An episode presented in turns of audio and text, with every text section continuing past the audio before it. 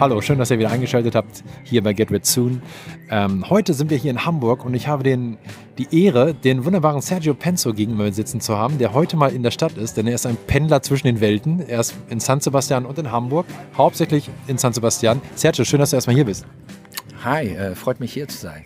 Sergio, für alle, die ihn noch nicht kennen, Sergio ist der Gründer von Fantalassa, einer Plattform, ähm, die durch kreative Arbeiten in, in, Form von Film, Fotografie, Kunst, Design versucht, die Menschen für das Meer zu sensibilisieren. Erzählt hier um diesen Bereich Geschichten und zeigt hier die Schönheit des Meeres, aber auch die Fragilität des Meeres. Sergio, wie kamst du auf diese Idee, diese Plattform zu gründen? Was hat es damit auf sich?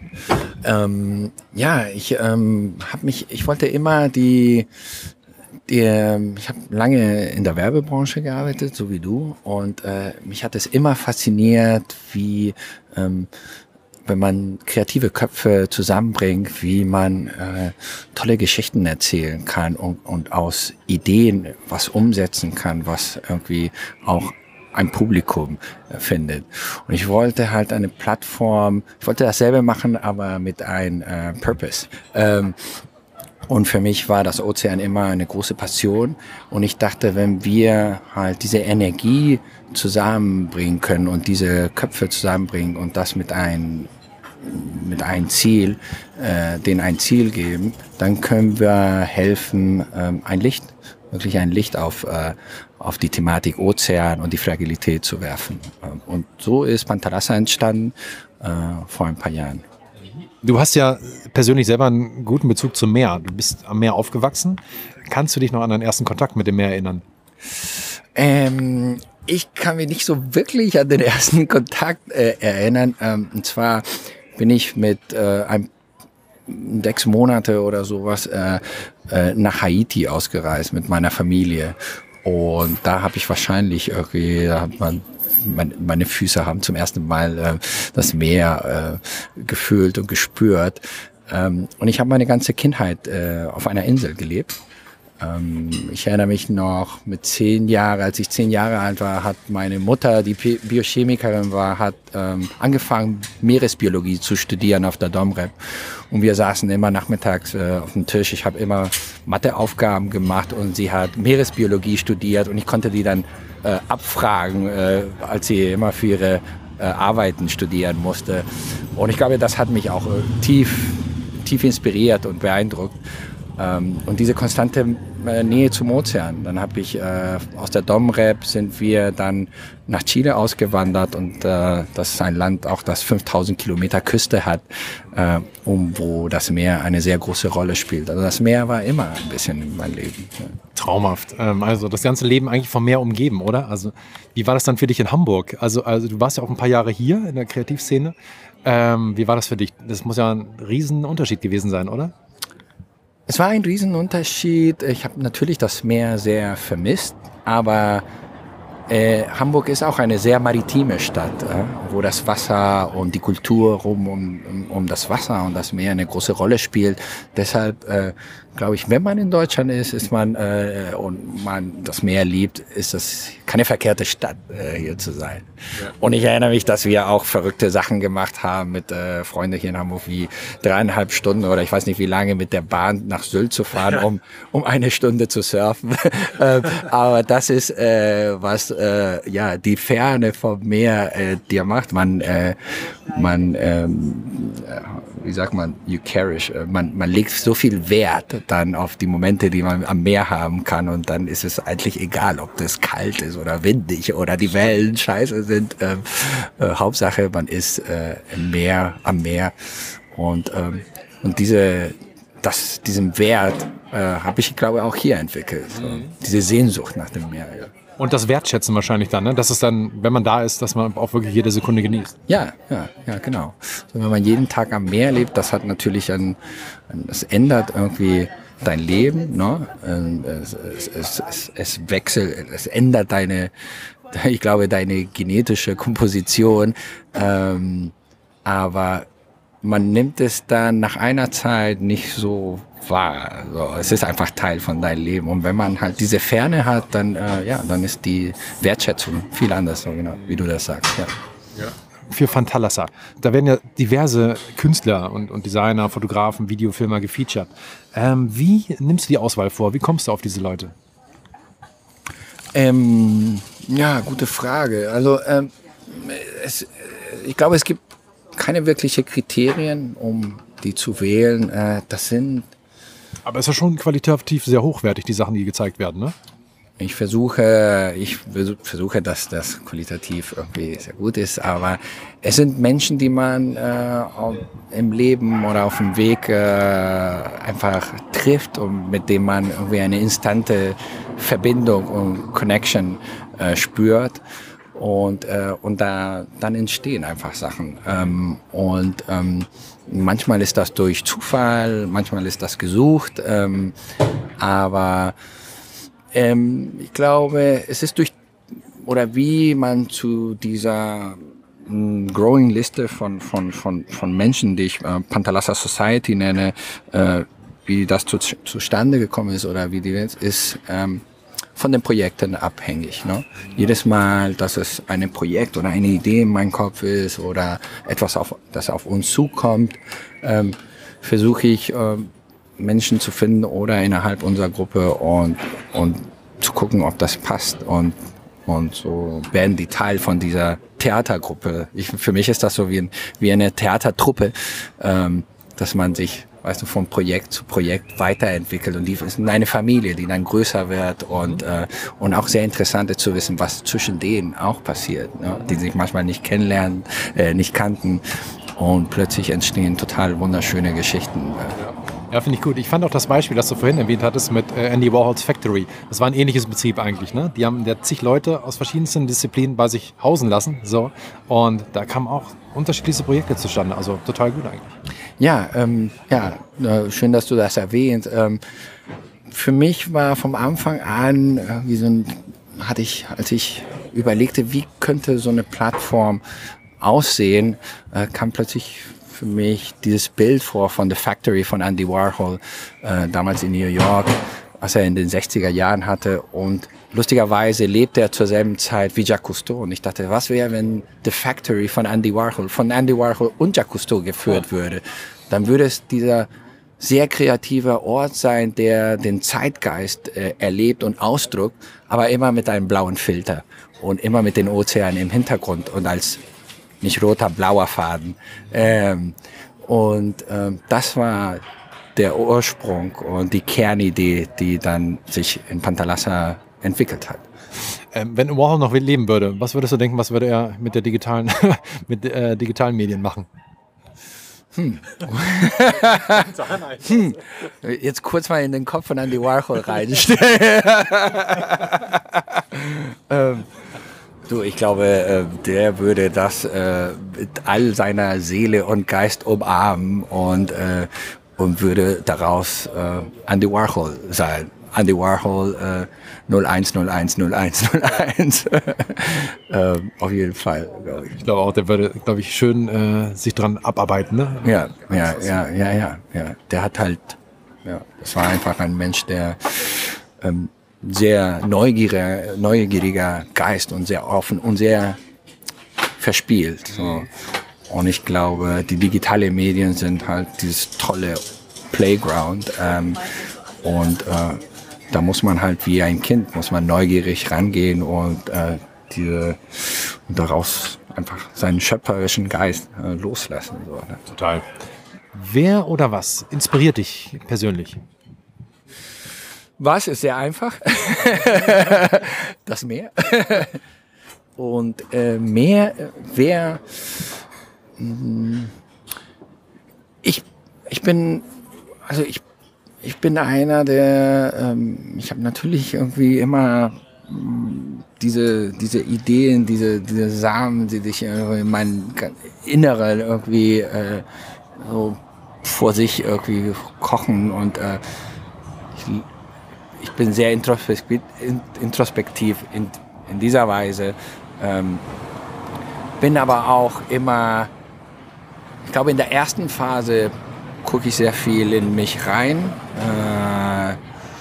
äh, und versuche aber das auch egal in welchem Zustand diese Idee oder dieser Ansatz oder dieses Projekt, versuche ich, dass es ganz schnell aus meinem Körper und aus meinem Innen rauskommt. Mhm. Und ich, ich bin nicht einer, der das immer schützt und versucht, äh, oh, was könnte das jemand vielleicht übernehmen oder kopieren oder, oder trashen oder, oder schlecht reden, sondern ich denke, im Moment, wo man das mit anderen Leuten teilt, dann wird so dieses rohe äh, Teil wird dann langsam, langsam wird das, weißt du, wie wie ein Felsen am Meer wird das wird das irgendwie mit jedem Gespräch und und und jede neue Person, die man kennt oder das erzählt, äh, wird das so, kriegt das, kriegt das eine Form, wird das immer geformt, mehr immer mehr geschliffen.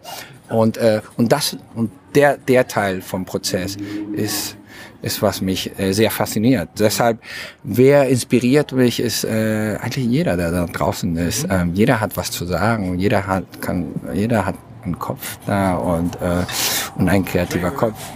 Du hast aber auch mal, ich hatte mal gelesen, du warst, bist auch inspiriert durch Naomi Klein, äh, die wir alle kennen, durch sehr aktive Schreiber, Schreiberin, Journalistin ähm, gegen das Establishment quasi, ähm, angefangen mit No Logo. Ich glaube, davor hatte sie auch schon was rausgebracht.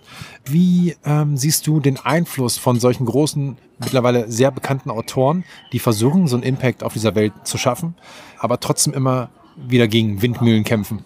Bueno, bei mir hat das viel ausgewirkt. Ich habe äh, Zugang zu diesem Buch von Naomi Klein, No Logo, in äh, damals in Chile als Student, als, äh, als Student an so einer, sagen wir, linken Universität, so, äh, habe ich das in meinen mein Händen bekommen und das hat mich tief beeindruckt als natürlich junger, junge Seele, äh, die, die ein bisschen nach Orientation äh, sucht, nach Richtung.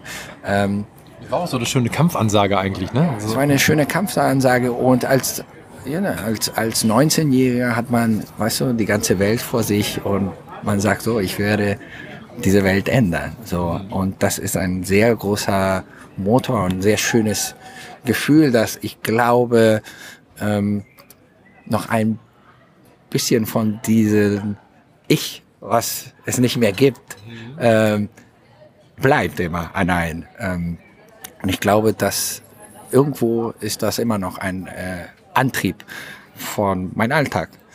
Und ich bin lustigerweise von Naomi Klein und, äh, und Linke Universität in die Werbebranche reingekommen, was komplett der Opposite war.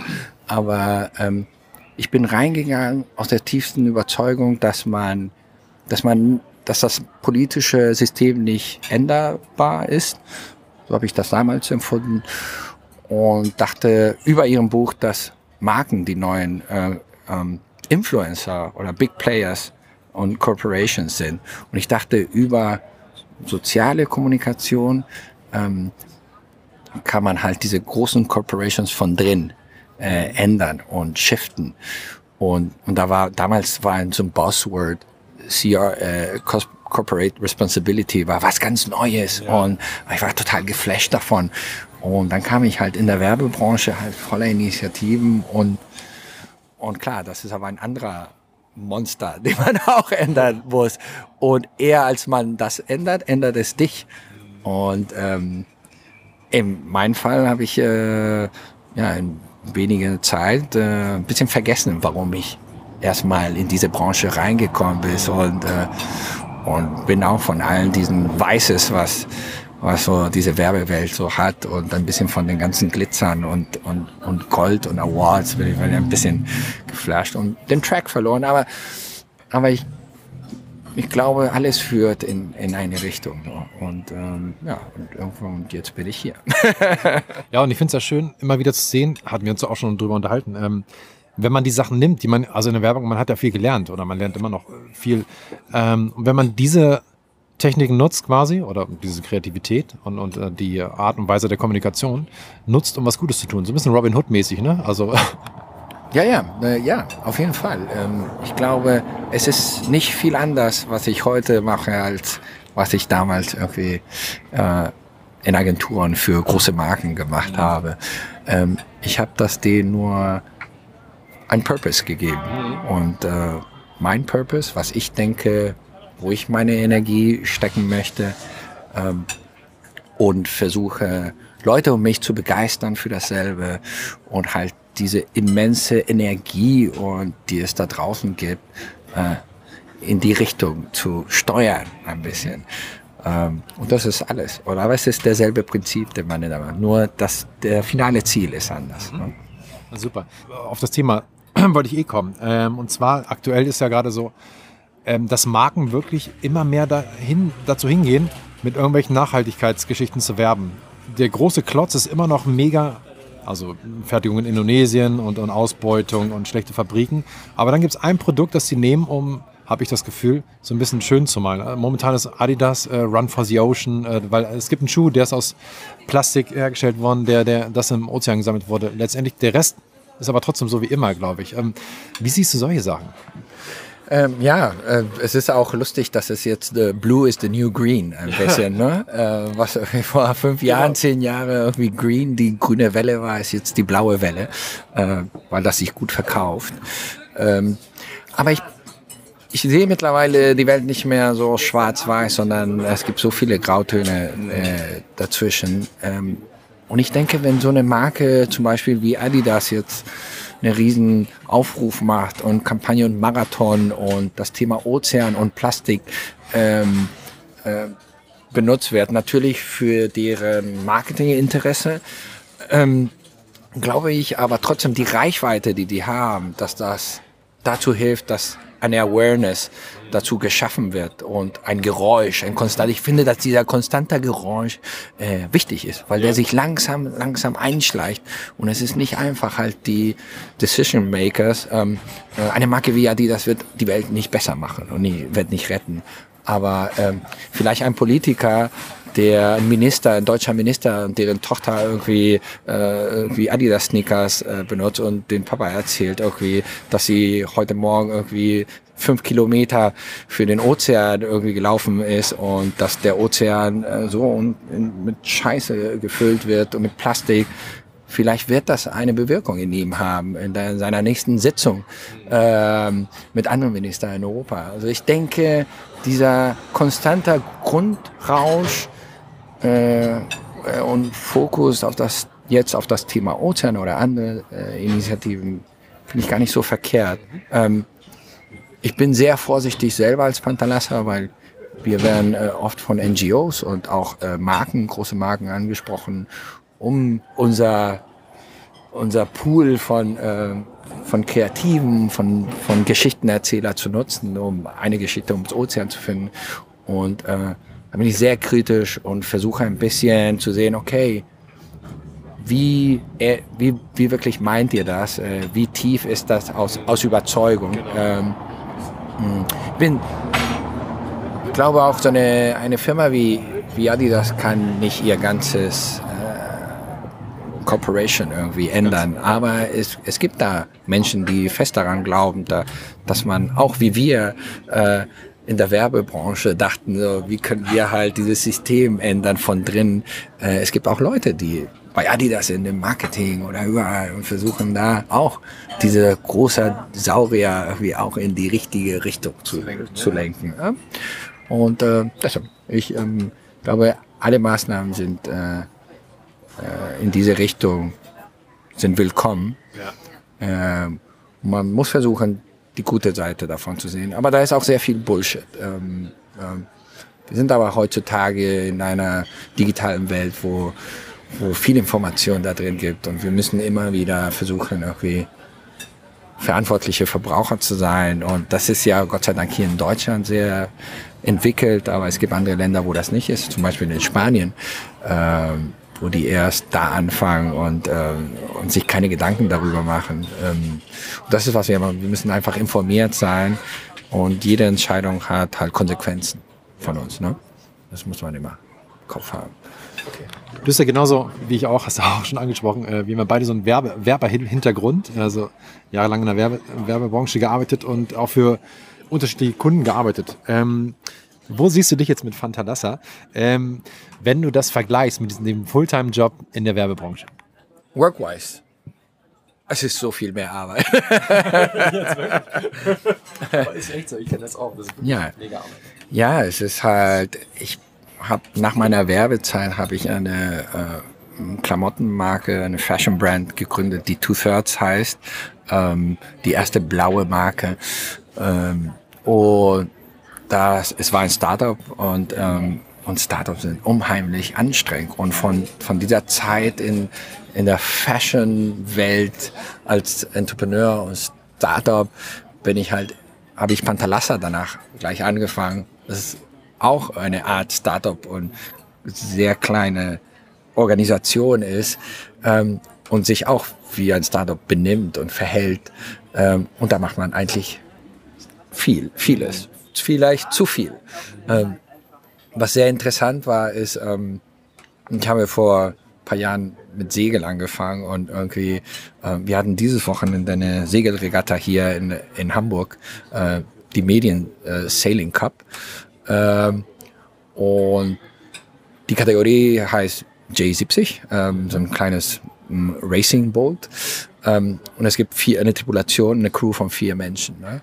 Und weil jeder von uns von woanders kam. Meine Editor, die sitzt, äh, Elisa vom, vom Journal, weil Pantalasa hat auch ein Journal, ähm, sie sitzt in Biarritz. Äh, einer war hier aus Hamburg, ein Journalist, äh, ein anderer kam aus äh, Lübeck, unser Steuermann und ich aus San Sebastian, hatten wir natürlich keine Möglichkeit vorher zu trainieren. Ähm, und quasi wir mussten am ersten Tag irgendwie uns zurechtfinden in diesem Boot, wie wer macht welche Rolle, wer ah, übernimmt was. Und es war sehr interessant zu sehen, wie, wie plötzlich Elisa, meine Editor, irgendwann mal äh, mir sagte, Sergio, ich glaube, du machst gerade zu viel. So. Und ähm, das hilft nicht gerade, weil ich weiß nicht, wo ich mich in diesem Boot bewegen muss, weil du bist überall, bis vorne, bis hinten, äh, ziehst an den Seil, machst das andere.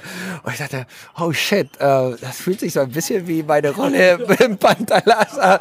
Ähm, das ist ganz interessant, wie sie wie in so eine, das ist so fast wie eine Labor.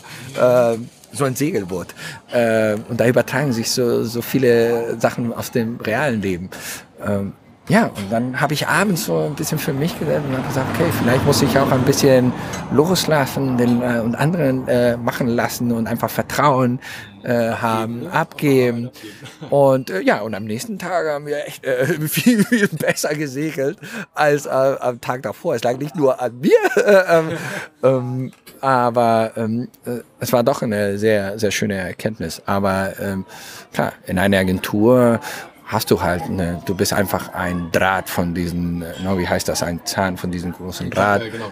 Und, und, und, ähm, und äh, auch wenn du nicht unbedingt irgendwie performst oder sowas, wird sich diese Maschine trotzdem bewegen, nach vorne gehen und es hängt halt nicht alles von dir ab. Und in so einer kleinen Organisation wie Pantalassa zum Beispiel, ähm, ja, wenn du nichts machst, dann passiert auch nichts. ja. 24-7 ist das. Ja, total. Aber es ist unsere Passion und es fühlt sich nicht wie, sich wie Arbeit. Ne? Ja. Genau, ja.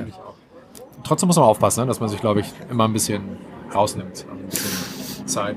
Ja. Dafür hat man das Meer und ja. ähm, da braucht man nur irgendwie eine halbe Stunde, eine Stunde am Wasser und dann ist alles wieder fein. das stimmt.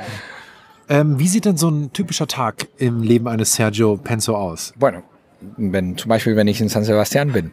Ähm, ich wache ziemlich früh auf. Ähm, ich mag diese, dieser, dieser ruhige Anfang, ähm, wo es keine E-Mails, keine Anrufe, gar nichts gibt. Und ähm, ich mache da ähnlich wie du, aber äh, mache ich da ähm, Atmungsübungen.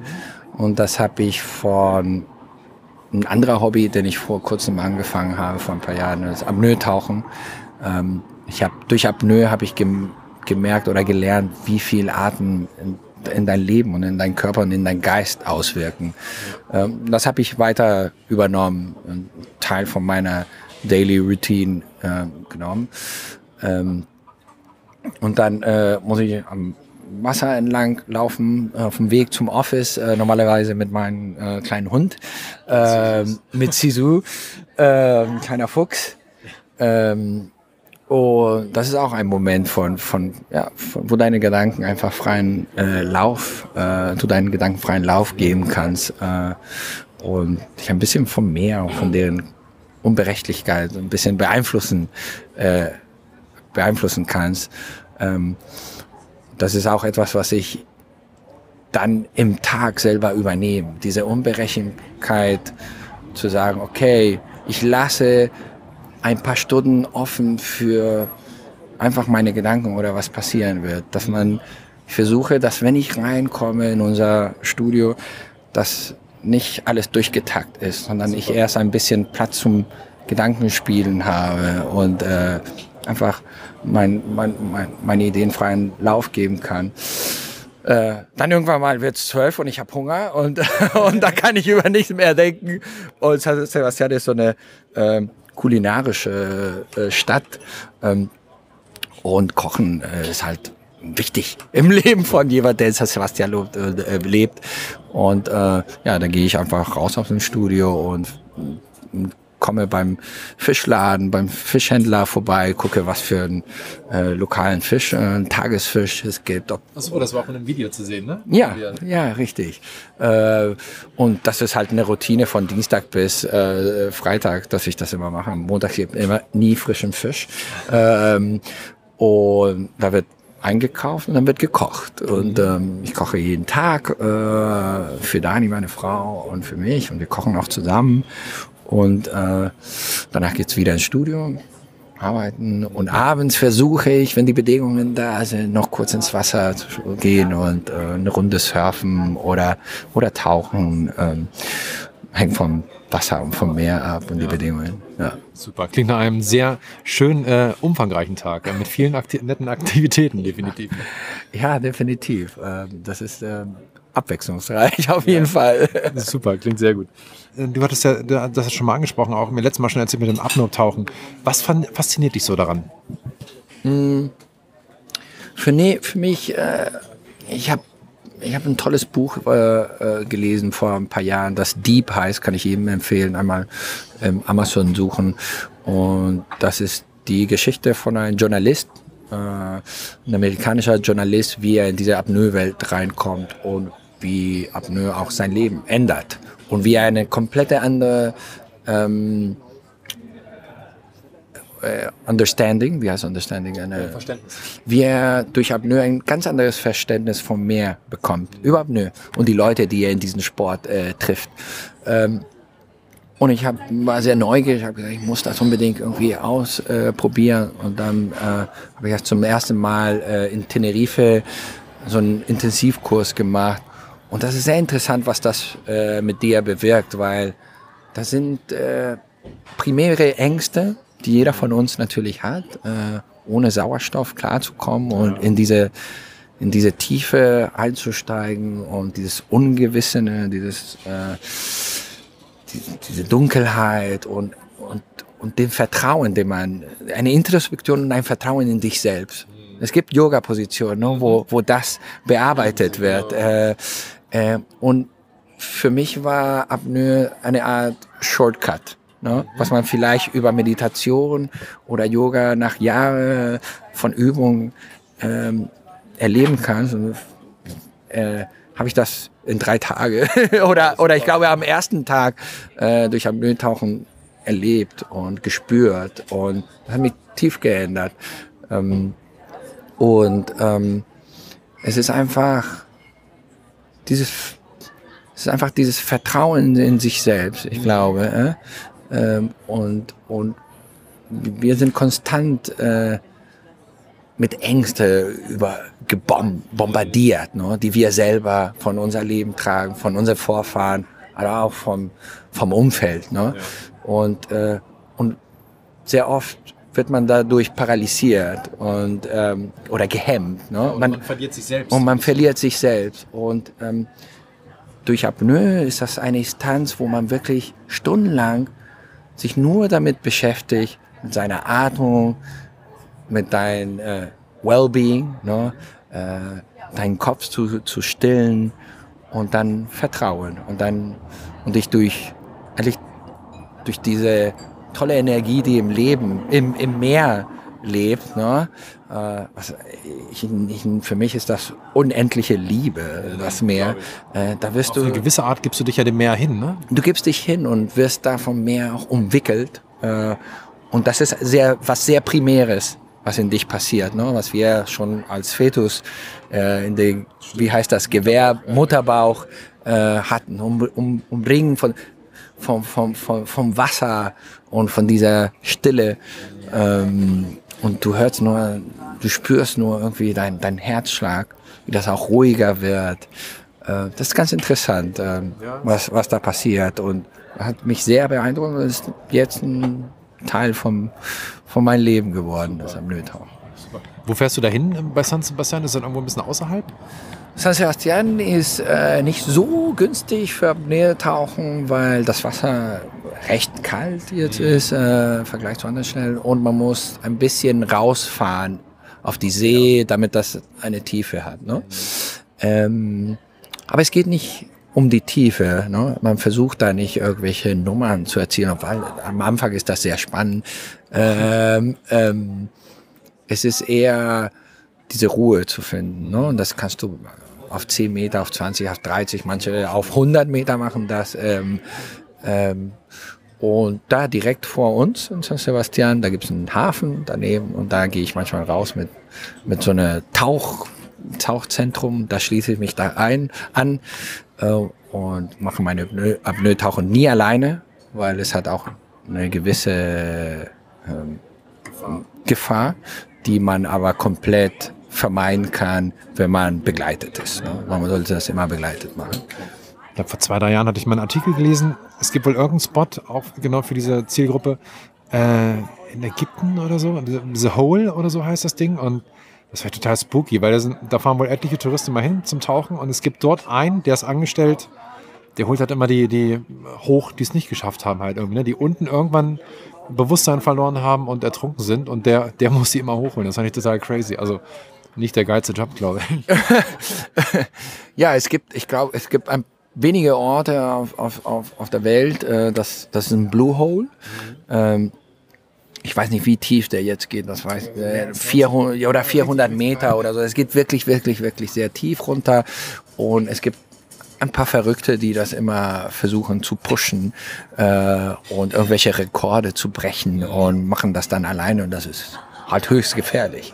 Ähm, und dann, äh, wenn man nicht aufpasst, kann man ohnmächtig werden äh, und dann kommst du nicht mehr raus. Ne? Und da musst du rausgebracht werden. nicht schön. Nee, momentan ist ja auch, was ich vorhin schon ansprach mit ähm, Adidas und so weiter, aber das soll jetzt gar nicht so weit kommen, äh, wegen Beach Cleanups. Ähm, irgendwie hat es immer das Gefühl, ist so eine Art Sisyphos-Arbeit. Ne? Also das Meer spielt was an, die Menschen räumen es weg. Ist auch cool. Ganz viele machen Beach Cleanups und dann ist der Stand wieder sauber. Dann kommt aber mit der nächsten Flut wieder alles rein. Ähm, was denkst du, was können wir alle machen, also jeder für sich, um, um, ähm, um einen nachhaltigen Start zu beginnen, also in unserem Alltag bereits? Und nicht, dass man, dass, dass sowas vielleicht irgendwann mal ganz weg ist, dass man gar keine Strände mehr sauber machen muss. Also ich glaube, dass größte Problem mit dem Plastik. Äh, wir haben immer diese Diskussion mit äh, Oceana, eine NGO, mit dem wir arbeiten, äh, von Wissenschaftlern, die, das ist die weltweit größte Organisation, die sich für den Schutz der Meere engagiert. Und, und die Diskussion ist immer die, also das Meer wird, ähm, oder das Problem Plastik wird am Land, kann man, kann man äh, dafür was machen äh, und nicht, nicht am Strand oder am Wasser. Also das Problem muss man vorher. Genau. Äh, äh, äh es darf gar nicht erst entstehen, quasi. Ne? Genau, genau.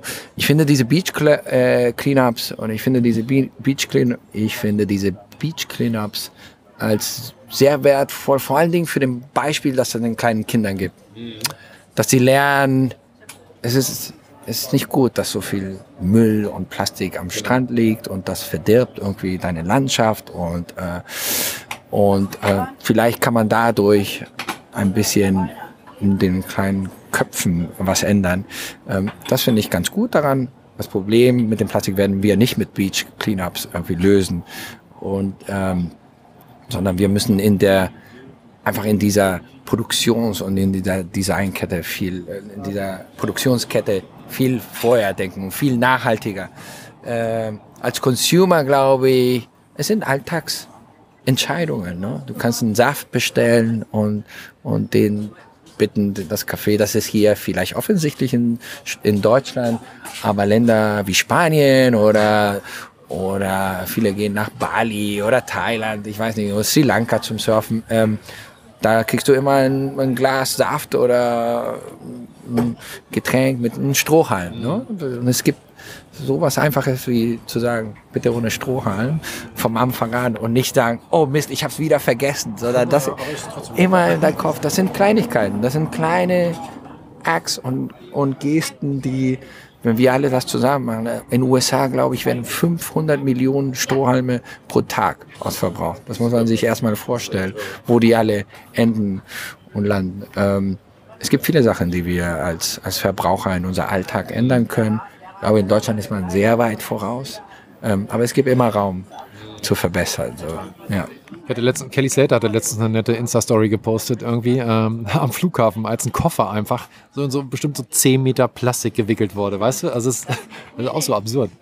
Ja, genau. Äh, das ist äh, da äh, fallen mir so ein bisschen immer, ich weiß nicht, ein, ein, ein, eine Träne runter, wenn ich das sehe. Ähm, also das ist ein Koffer, also der ist doch stabil. Warum hat er jetzt so eine Plastikschicht? Damit er das ist da, äh, und hauptsächlich, damit niemand das öffnet. Mhm. Äh, in, äh, in ja, äh, in Lateinamerika zum Beispiel äh, gibt es sehr viele Geschichten von äh, Koffern, die, auch wenn die ein äh, Schloss haben, wenn die dann geöffnet und dann verschwinden Sachen. Und da sagen die Leute, wenn ich das jetzt irgendwie in 10 Meter Plastik umwickel, mache ich das denen irgendwie ein bisschen schwieriger.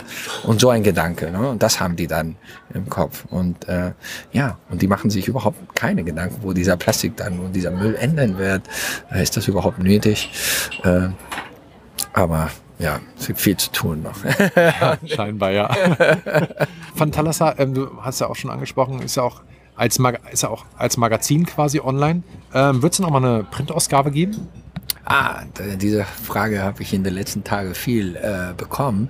Wir haben äh, jetzt vor, weil wir doch irgendwie an so tollen Geschichten rankommen und, äh, und in den letzten Jahren entwickelt haben, dass es echt schön wäre, die einmal auch gedruckt zu haben, weil ich liebe natürlich Papier. Ähm, wir sind dann äh, an der Idee dran, äh, das auf Papier umzusetzen und äh, ob das biannual wird oder einmal im Jahr, äh, das muss ich noch herausstellen. Aber das Herz schlägt in die Richtung auf jeden Fall. Ja, sehr gut. ähm, du, du wirst ja demnächst so ein netten, noch geheimnisumwobenen Space in San Sebastian eröffnen. Ähm, kannst du uns schon ein bisschen mehr dazu erzählen? Ja, ein bisschen kann man schon vorab geben. ich weiß nicht, wann dieser Podcast rauskommt.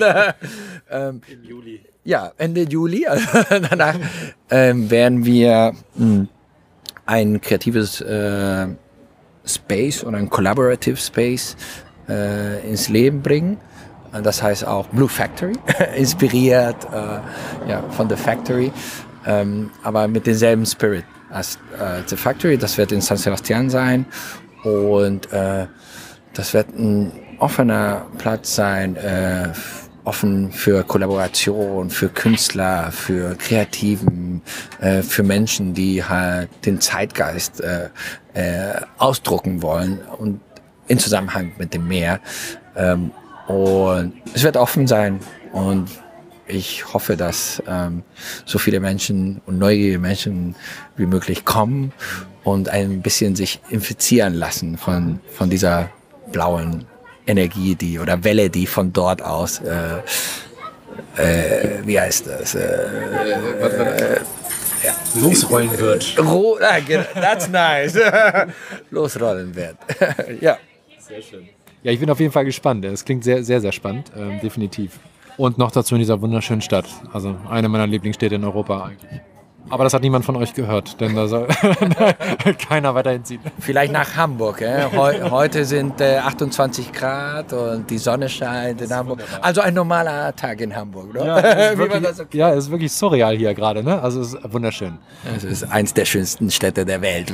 In so einem Tag wie heute Hamburg ist echt ja. eine sehr schöne Stadt. Da macht es schon Spaß. Letzte Frage. Ähm, was bedeutet dir das Meer? Das Meer für mich bedeutet Liebe.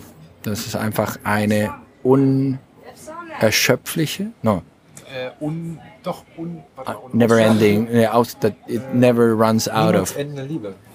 Oder Ja. ähm, unerschöpflich. Eso. Äh, für mich ist das mehr eine, ist Liebe, eine, eine unerschöpfliche Quelle. Quelle, ja, eine Quelle von Liebe. Das ist es für mich. Ja. Ja, super. Vielen, vielen Dank. Ähm, neu, nächste Projekte, du bist jetzt noch ein bisschen in Hamburg und gibt es schon neue Projekte, die geplant sind? Ah, es gibt ein paar äh, nette Projekte, an denen ich arbeite. Eins ist, ähm, wir haben uns mit der ETH Zürich, eine Universität in Zürich, äh, angeschlossen und mit Neuroscientist äh, sind wir dabei, die Sprache der Orcas zu entziffern Ah, cool. und dechiffrieren oder ich weiß nicht, wie das heißt. Äh, und über diesen ganzen Prozess haben wir auch, äh, also wir sind Teil von diesem Projekt, ähm, haben aber auch daraus einen Film gemacht, eine Doku von der ersten Phase, ähm, wie wir mit Orcas äh, in, in Norwegen geschwommen sind und die deren äh, Töne und Sprache aufgenommen haben, Kommunikation. Ähm, das machen wir gerade. Deshalb bin ich hier in Hamburg, weil wir äh, hier auch daran schneiden und arbeiten.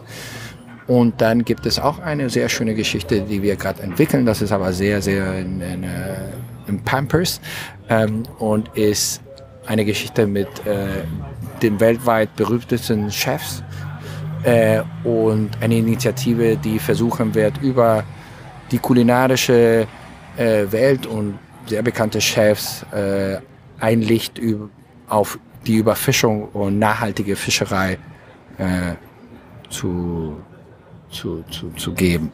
Und ähm, das ist ein Projekt, was mich sehr, wo meine Passion sehr groß ist. Und Natürlich, weil ich äh, gutes Essen liebe, ähm, aber auch, weil ich auf der tiefen Überzeugung bin, dass eines der großen Probleme, die unsere Meere haben, ist natürlich Plastik, was sehr visuell ist und uns immer diese Bilder schockieren im Internet und überall, wo man die sieht. Aber Überfischung ist so dieser heimlicher Killer, äh, der einfach unsere Meere werden leer gefischt und ähm, und ich glaube, du, wenn wir halt diese Chefs und äh, die so eine Reichweite haben, wenn wir die engagieren können und gute Geschichten mit denen erzählen können, können wir äh, an sehr vielen Leuten was bewirken. Und da sitzen wir gerade dran. Ja, Klingt sehr interessant, sehr schön. Ja. Prima. Dann äh, erstmal alles Gute für, den, für die Eröffnung in San Sebastian. Äh, bin sehr gespannt. ja, vielen Dank. Ich hoffe, du bist auch dabei. Ja, ich hoffe es auch. Also zeitlich passt es sogar, glaube ich. Ich müsste ja echt einfach nur vom Virbeko weiterfahren. Ähm, ja, ähm, dann bis ganz bald. Ne? Vielleicht sogar in San Sebastian. Ja, äh, ich hoffe, wir sehen uns bald und äh, ja, schön, dass wir hier zusammensitzen konnten und äh, danke dir. Danke dir.